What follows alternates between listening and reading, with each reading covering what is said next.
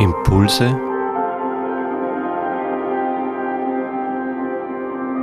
aus der Pfarrgemeinde Hallstatt Obertraum.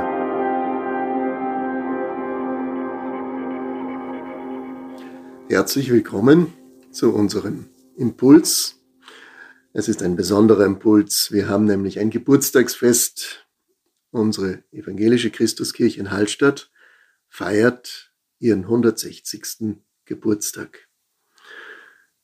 Ein großes Bauwerk, das manchmal zu erhalten viel Geduld und viel Aufwand kostet, aber etwas Besonderes verbinden Menschen mit diesem Gebäude. Ich sage jetzt bewusst Gebäude, weil das klingt so wie jedes Bauwerk was man erstellen kann.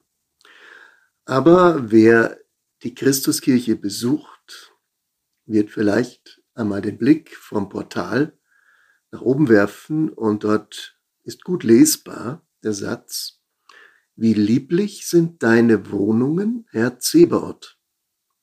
Meine Seele verlanget und sehnet sich nach den Vorhöfen des Herrn. Solch ein Wort steht nicht vor einem weltlichen Gebäude, sondern wir wissen, es ist eine Kirche mit einem Turm, mit einem Altar, einer Apsis. Und das unterscheidet dieses Gebäude von anderen Bauwerken. Die Frage ist jetzt eigentlich, was hat Gott damit zu tun? Kann man eigentlich überhaupt ein Haus für Gott bauen? Das ist eine uralte Frage, die schon bei Salomo gestellt wurde, wo es darum ging, einen Tempel zu errichten in Jerusalem. Gott wählt sich nämlich selber seine Wohnung. Und wie sollen wir Menschen etwas entwerfen, etwas bauen, was für Gott groß genug oder angemessen genug wäre? Aber vielleicht ist das genau hier der Unterschied. Wir wissen ganz genau, dieses Bauwerk wird Gott nie fassen können. Und wir tun es trotzdem. Währenddessen andere Bauwerke monumentaler Art errichtet werden, Paläste gebaut werden, um weltlichen Herrschern oder mächtigen Vereinigungen einen Ausdruck zu verleihen. Wir wissen, wenn unsere Bauwerke noch so groß sind, unsere Kirchen, sie können Gott nicht fassen. Wie lieblich sind deine Wohnungen, Herr Zebaoth. Wohnt Gott hier in der Kirche? Ja, Herr Zebaoth, ein altes Wort aus dem Alten Testament. Es bedeutet der von Engel umgebene Gott, Martin Buber übersetzt, der umscharte Gott. Dort wird etwas deutlich, nicht Gott alleine wohnt hier, sondern immer im Lobgesang seiner Engel ist er nur zu erfassen. Hier wird deutlich noch einmal der Gegensatz zu menschlichen Tempeln der Macht. Nun verlangt meine Seele und sie sehnt sich nach den Vorhöfen des Herrn, heißt es in unserem Wort. Da kommt der Durst nach Gerechtigkeit, nach Frieden, nach Erlösung, nach dem Anderssein mitten in dieser Welt hervor. Es geht darum, Zeichen in einer Welt zu sein, die auf Gottes Kommen, auf Gottes Reich wartet. Deshalb sind Kirchen gebaut worden und deshalb bauen wir Kirchen und erhalten sie bis heute. Wir erwarten etwas und wir wohnen schon im Geist im Reich Gottes. Auch wenn das Leben hier noch nicht vollendet ist, aber wir sind im Werden. Drum unsere Kirchen. Vielleicht ist genau das Wort der Vorhof des Herrn angemessen. Es geht, es greift zurück, dieses Bild vom Vorhof des Herrn auf den Tempel, wo es das Allerheiligste gab der normale Mensch konnte gar nicht ins Allerheiligste gelangen. Selbst der Hohepriester im alten Bund betrat nur einmal im Jahr das Allerheiligste, um Sühne zu erlangen für das Volk. Das Allerheiligste liegt vor uns. Wir ahnen es, aber wir sind noch nicht dort. Es ist das Paradies, es ist der vollkommene Friede, es ist die Ewigkeit, das Idealbild schon jetzt des Lebens hier bei uns. Wir haben es im Geiste vor uns. Drum ist die Kirche ein Vorhof, wo wir uns genau diesem Heiligtum nähern. Aber nicht genug damit, das alles klingt sehr abstrakt. Kirche, Vorhof des Herrn, Gott, der mit seinen Engeln hier zu spüren ist, sind wir ihm näher in der Kirche? Ich glaube, es ist alles sehr entscheidend in unserer Zeit, auch Orte zu haben, wo das sein darf und wo wir uns bewusst daran erinnern. Auch wenn Menschen sagen, ich kann ohne Kirche genauso gut meinen Glauben leben, ja, für mich. Mag sein, aber es fehlt etwas Entscheidendes. Es fehlt der Ort, der dem Vorhof entspricht, wo wir dem Heiligtum näher kommen. Ich selber kann mir genug sein in meinem Denken und Glauben, aber ich werde nicht daran wachsen.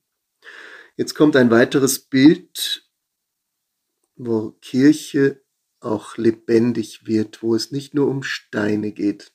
Im ersten Petrusbrief heißt es, ihr seid lebendige Steine, die zu einem geistlichen Haus erbaut werden.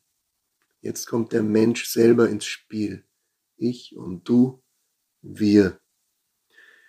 Lebendige Steine sind wir. Das heißt, diese Felsbrocken, die hier aufeinander geschlichtet wurden, die man gesammelt hat in großer Mühe, in jahrelanger Arbeit geplant und auferbaut, sie stehen für uns Menschen, die zusammenhalten und die zusammen in ihrem Tun und in ihrer Gesinnung das Reich Gottes schon den Vorhof dazu widerspiegeln.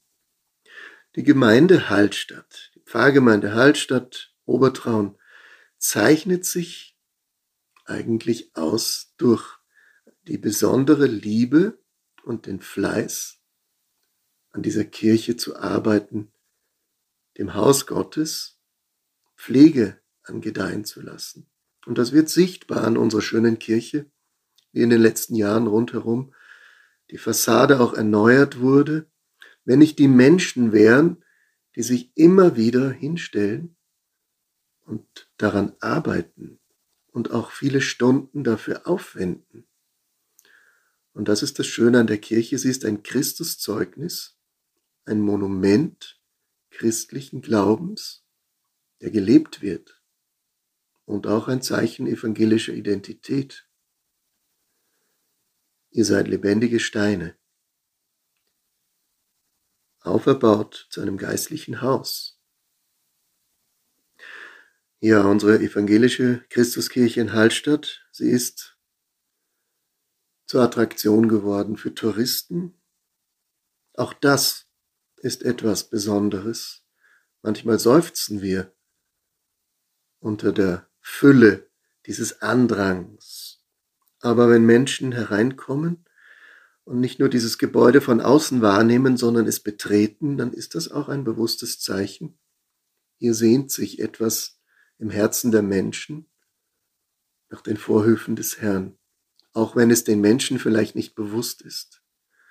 Aber als Gemeinde, die diese Kirche erhält und pflegt, sind wir ein Zeichen für die Welt. Die Menschen kommen und spüren und ahnen vielleicht, hier gibt es etwas, was sie selber nicht haben, was sie sich wünschen, sie sehnen sich und verlangen nach den Vorhöfen des Herrn. Und jetzt komme ich noch zum letzten, zum Altarbild. Auch das wird schnell wahrgenommen und mancher fragt sich, was ist dort zu sehen? Und den Menschen sollte man erklären, Christus, der Auferstandene, ist auf diesem Bild zu sehen, umgeben von zwei Jüngern auf dem Weg nach Emmaus. Man sieht sie heftig reden, gestikulierend fast, der eine gebeugt, der andere eher aufrecht. Und dann steht dort der Satz, Herr bleibe bei uns. Dieses Ringen, dieses Gestikulieren, was ist das, was uns bewegt? Was bedeutet Auferstehung? Wer ist dieser Herr? Diese zwei Jünger sind damit sehr beschäftigt. Der eine steht vielleicht für die Ortsgemeinde, für den Menschen, der in Hallstatt und in Obertraun lebt.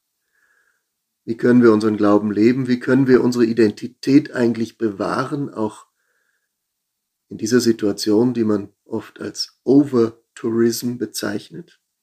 Können wir uns selber noch am Leben, hier unser Leben entfalten? Aber der andere Jünger auf dem Weg nach Emmaus, der ja bezeichnenderweise auch im Lukas-Evangelium keinen Namen hat, den man gar nicht kennt, sondern der steht für den Fremden eigentlich. Er ist genauso am Suchen, am Ringen und in dieses Gespräch verwickelt mit Christus. Er bleibe bei uns, denn es will Abend werden und der Tag hat sich geneigt. Die Nacht naht. Wenn wir diese zwei Jünger anschauen, dann sehen wir den einen, den Einheimischen, und den anderen vielleicht als den Fremden, der Gast, der zu uns kommt. Er wohnt ein Stück mit uns und wir begleiten uns gegenseitig mit Christus in der Mitte, so wie diese Kirche hier in der Ortsmitte steht. Jetzt wird uns vielleicht deutlich, wie wichtig Kirchen sind in unseren Orten. Mit dem Kirchturm, mit dem Altarbild. Sie weisen in schlichter Weise auf das hin, was Menschen nicht machen können, nämlich auf Gottes Gegenwart. Er schenkt sich uns, aber wir können uns bereiten, wir können uns selber als lebendige Steine ausrichten und das geht aber vor allem nur gemeinsam, nicht jeder für sich. Drum bedeutet Kirche nicht nur ein Gebäude, ein Bauwerk, sondern auch etwas, wo Menschen sich zusammenfinden und etwas bauen, im geistlichen Sinne, und zusammenhalten und sich hinorientieren auf Christus, den Auferstandenen, der die Mitte ist. Deshalb feiern wir 160 Jahre Christuskirche. Ich wünsche uns ein angenehmes Fest. Auch die, die schon am Samstag dort gewesen sind, erzählt weiter davon, dass wir als Christen, als Menschen dankbar und fröhlich unseren Weg in dieser Welt leben dürfen. Alles Gute, eine gesegnete Woche.